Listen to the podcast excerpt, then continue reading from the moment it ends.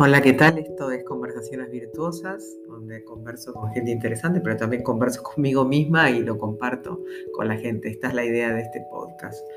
Soy Leticia Brando. Bueno, estaba pensando, recién publiqué un post que hace unos meses escribí y lo quiero compartir acá en este podcast. Tiene que ver con la infancia. Ante el coronavirus, mucha gente repite mucho de los clichés que hace tiempo decimos los psicólogos y los sociólogos, que el hombre es un ser social y que necesitamos de los otros. Pero además de los otros, necesitamos el sol. El astro rey es una fuente inagotable de vida para los organismos vivos y no, vivos. Y es clave también para que los niños crezcan bien. ¿Y qué tuvimos con el COVID? Muchos niños sin jardín, creciendo encerrados en sus casas, ¿no? Y frente a esto, recuerdo un post que hizo en su Instagram Shakira, que lo tengo por aquí y lo puedo compartir. Eh, estaba justamente en ese momento en confinamiento con su pareja Gerard Piqué y sus dos hijos. Y bueno, seguramente en bruta casa y bruta mansión, con bruta piscina, que no podría, no siempre todas las personas pensaba, otra gente, se puso a pensar ella en otra gente en España que no tuviera esas condiciones, ¿no? Entonces escribió esto que, dice así, empiezo a citar a, Shakira, conociendo la situación de padres con niños pequeños en este difícil periodo de cuarentena, empatizo con aquellos que no cuentan con un espacio exterior o balcón para que sus niños respiren aire puro. Si está permitido salir a pasear perros o a adultos a comprar, habría que pensar en una solución que otorgue este mismo derecho a los niños quienes necesitan del sol y el aire para su salud física y mental urgiría al gobierno a que considere una política que permita a un adulto encargado sacar a un niño a pasear, aunque sea sujeto a las restricciones que los expertos consideren y respetándose las normas de distanciamiento de sanidad. Los niños están siendo verdaderos campeones en este drama social y debemos pensar en su bienestar, escribió Shakira en su Instagram. Frente a esto, me pongo a reflexionar sobre el sol, y es verdad, es extremadamente importante para la Tierra porque ayuda a calentarla y mantiene la temperatura global promedio en los límites. ¿no? Nuestro planeta está a 150 millones de kilómetros de esta estrella y esto permite que no sea demasiado frío ni demasiado caliente. Además, que gracias a la radiación UV del Sol, cada vez que respiramos aire y dejamos que sus rayos acaricien nuestra piel, nuestros huesos se fortalecen porque es fuente de vitamina D en nuestra epidermis.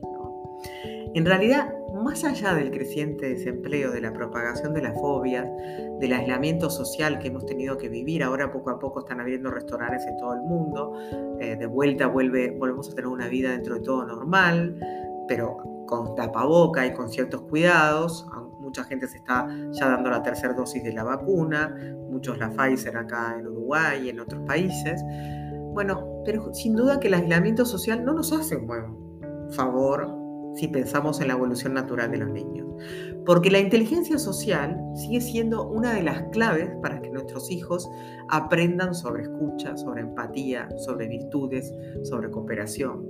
Y también para que se comuniquen de forma efectiva. Los otros, sea una pareja, una familia, un grupo de amigos, nos enriquecen. También puede pasar, como decía Jean-Paul Sartre, que el infierno son los otros, ya que los otros proyectan sus juicios, sus creencias, su envidia, sus inseguridades en nosotros, ¿no? Pero bien rodeados, los otros resultan una tierra fértil para construir mundos posibles y para crear soluciones ante los problemas. De todos modos, la crisis del coronavirus nos propone muchos desafíos. Desde hace un tiempo, observo cierta fragilidad en los adultos para imponer normas. Parece lejano ese tiempo donde los padres llamaban a almorzar o cenar y se disfrutaba la comida familiar y se comía lo que había, sin discusión. Ahora los padres les preguntan a los niños qué quieren comer. Y así crecen los niños como tiranos que deciden qué comer y qué no comer. Ahora los padres preguntan a los niños a dónde quieren ir. Así se pierde la primera clave para que nuestros hijos crezcan con límites. El mundo se va a encargar de ponerle límites a nuestros hijos, pero antes de emprender ese sufrimiento, mejor que los vayamos preparando a que no todo es como ellos quieren. El virus dando vuelta por las calles nos da una oportunidad para que estemos más en casa y podamos invertir más el tiempo en la educación de nuestros hijos. Los padres modernos creen que pagarles colegios de 8 horas a sus hijos los exime de su condición de educadores. Hemos visto que los espacios se han reducido. La escuela, los que tienen la suerte de, de poder ir a la escuela, pasa a ser un lugar lejano y los padres pasan a ser tutores de la educación de sus hijos con las clases online. La maestra manda los deberes por email y se debe confiar en la gestión de los padres para transmitir ese conocimiento. Ahí también aparece otra falta de límites para imponer a los niños. Como no soy su maestra, no me hace caso y no hace los deberes. Sentí decir a alguna madre durante las clases virtuales que por suerte en Uruguay ya no están y tenemos de vuelta a la escuela y en un horario normal. O sea que tenemos nuevamente las ocho horas de la escuela. Los que tengan las clases online no las tendrán. Y, en, esa medida, al no estar yendo a la escuela, también baja la tasa de contagios. Comienzan en algunos lugares las clases paulatinamente. Y mientras debemos invertir el tiempo en ser padres y madres con autoridad, con conocimiento y que demos ejemplo. Por el momento en los grupos de, de padres impera el miedo ante la llegada de las clases tras la pandemia. Pero también la felicidad. Muchos cuando llegaron las clases, que desde mayo por suerte en Uruguay retornaron las clases, dijimos, bien, justamente, volvemos a tener clases, bien, volvemos a, darles la posibilidad a nuestros niños que se vean con sus amigos, que se vean con el maestro, que es un ejemplo para los niños, que vuelva la creatividad a un nivel exponencial. Ante las crisis, las sociedades se defienden buscando conocer, saber y crear. Las sociedades que no lo hacen se estancan. Una emoción negativa se combate con una emoción positiva que podamos desarrollar. Así que cuando surge el miedo a contagiarnos, o a no ser buenos educadores de nuestros hijos, o el miedo a no ser respetados por ellos, lo mejor es llegar al conocimiento.